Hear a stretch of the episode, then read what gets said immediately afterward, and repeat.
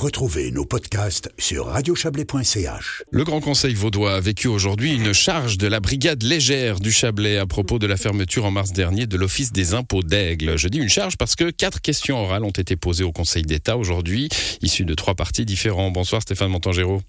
Bonsoir. Vous êtes député socialiste municipal à, Aigle. Alors, il y a votre question, celle de Dylan Carlan de l'UDC, Nicolas Croci-Torti du PLR, Eliane Dessarzan, euh, PS, euh, elle aussi.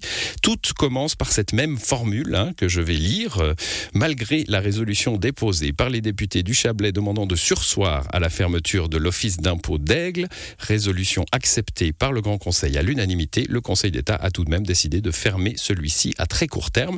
C'était au mois de mars dernier. D'une façon assez délicate de souligner les choses, Stéphane Montangero.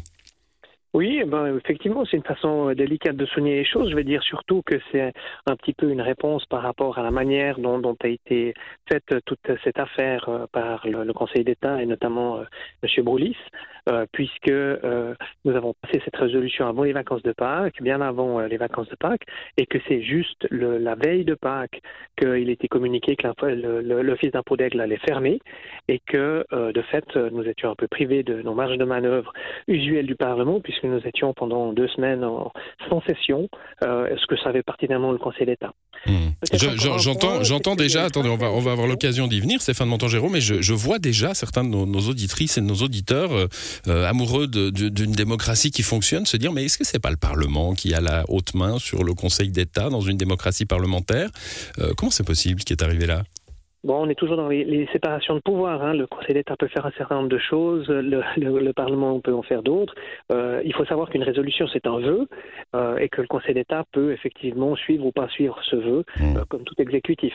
Peut-être juste aussi dire que cette, cette, même question introductive a été utilisée par une cinquième personne, qui est notre collègue propre de, du, du, du, du Gros de Vaud, puisque l'Office d'impôt des Chalons est lui encore ouvert, et que nous, par solidarité inter, dans le canton, nous ne souhaitons pas qu'elle ferme.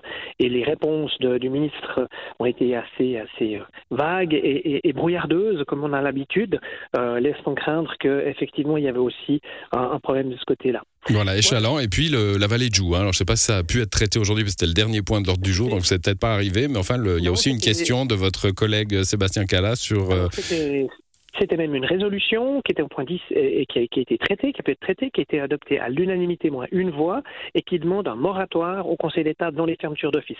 Ce qu'il faut savoir, c'est qu'il y a un postulat d'une autre collègue, Carole Dubois, de la Vallée de Joux, également PLR, euh, demandant à, ce qu'on repense un tout petit peu le, la répartition des offices étatiques, hein, la, disposition, si on veut bien, des services aux concitoyennes et concitoyens, et que le matin, nous avions Mme Luisie Bredard qui nous dit disait que oui, le Conseil d'État est en train de réfléchir à un redéploiement de ses activités sur le canton. Puis l'après-midi, on a Pascal Boulis qui nous dit nous avons une feuille de route depuis 20 ans, nous l'appliquons, quatre régions, point barre, et on va jusqu'au bout. Donc c'est vrai qu'on avait l'impression du côté du Parlement d'avoir un petit peu euh, un côté schizophrénique, hein, si on veut bien, entre ces deux visions euh, de, de, de l'État qui nous étaient présentées. Ce qui est certain, c'est que le postulat Carole Dubas va être traité au plénum. La, la résolution de mon collègue Cala adoptée de nouveau euh, demande un moratoire, il demande un moratoire non pas ad vitam aeternam, mais ou à la Saint-Glinglin, mais juste un moratoire jusqu'au moment où on aura statué sur la nouvelle vision du Conseil d'État en matière du nouveau Conseil d'État. Hein, il faut le il faut le préciser. On a l'impression qu'il y a deux visions. On va pas trop impliquer Pascal Broulis qui est, pas là pour répondre. Il vous a répondu euh, aujourd'hui au, Parlement. C'est ce qui compte évidemment.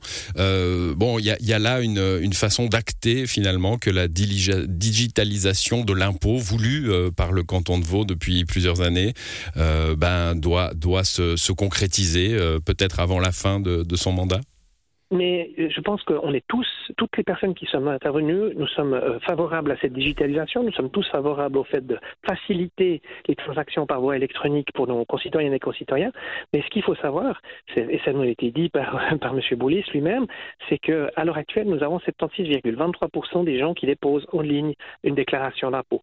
Ça veut dire qu'il y a quand même 23,77% qui ne le font pas, ça veut dire un quart de la population. Et là, on voit cette fameuse fracture numérique. Encore une fois, nous ne nous opposons pas du tout, et au contraire, nous encourageons tout ce qui peut aller dans le sens de, des aides numériques, de, ces choses-là. Mais de l'autre côté, on doit s'assurer à ce que personne ne reste sur le bas-côté de la route. On doit s'assurer à ce que, par exemple, les personnes qui sont peut-être un peu plus âgées, qui sont peut-être un peu plus réticentes à utiliser euh, les technologies informatiques, etc., puissent faire de, remplir les questions qui sont, qui sont des, questions de devoir des citoyens. Si on a un problème avec, avec sa déclaration d'impôt, c'est quand même quelque chose d'assez important. Ça touche aussi à son intimité fiscale. C'est un des secrets les mieux gardés de, de, de, la protection des données. Et je crois que ça vaut la peine de penser vraiment le territoire autrement, peut-être avec aussi des, des antennes. C'est ce que je demandais dans ma hmm. question. Hein, Alors justement, on va, on va revenir à la, à la brigade légère du Chablais, comme je, comme je l'appelais en introduction. Je vous ai entendu sourire. Euh, alors vous, euh, dans votre question, c'est les usagers. Hein, comment seront-ils traités? Dylan Carlin, UDC, c'est la protection des données. Eliane Dessarzan, c'est euh, le sort des employés de l'Office d'Aigle aussi. Est-ce qu'ils retrouveront, est-ce qu'ils ont tous retrouvé un job à Vevey Croci-Torti, Nicolas Croci-Torti, le PLR, c'est la distance. Hein, certains contribuables dans les Alpes vaudoises bah, sont bien loin de Vevey, en effet. Hein, si on parle, comme vous le disiez à l'instant, de personnes âgées qui seraient un petit peu en, en délicatesse avec l'informatique. tout ça, c'est euh, bah, la défense de ces 23,x% que vous nous citiez à l'instant. Euh, rien n'y fait. Les mesures d'accompagnement, vous les a décrites ou pas?